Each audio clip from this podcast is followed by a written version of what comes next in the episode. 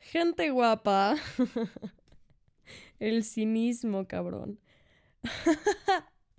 ¿De verdad pensaron que se iban a deshacer así de fácil de mí? No mames, güey. No puedo creer cómo todos cayeron redonditos en que la verdad sin fucking filtro ya había acabado. O sea, les enseñé a detectar mentiras mejor que eso, güey, porque plot twist, lo único que acabó fue la primera temporada y ¿qué creen?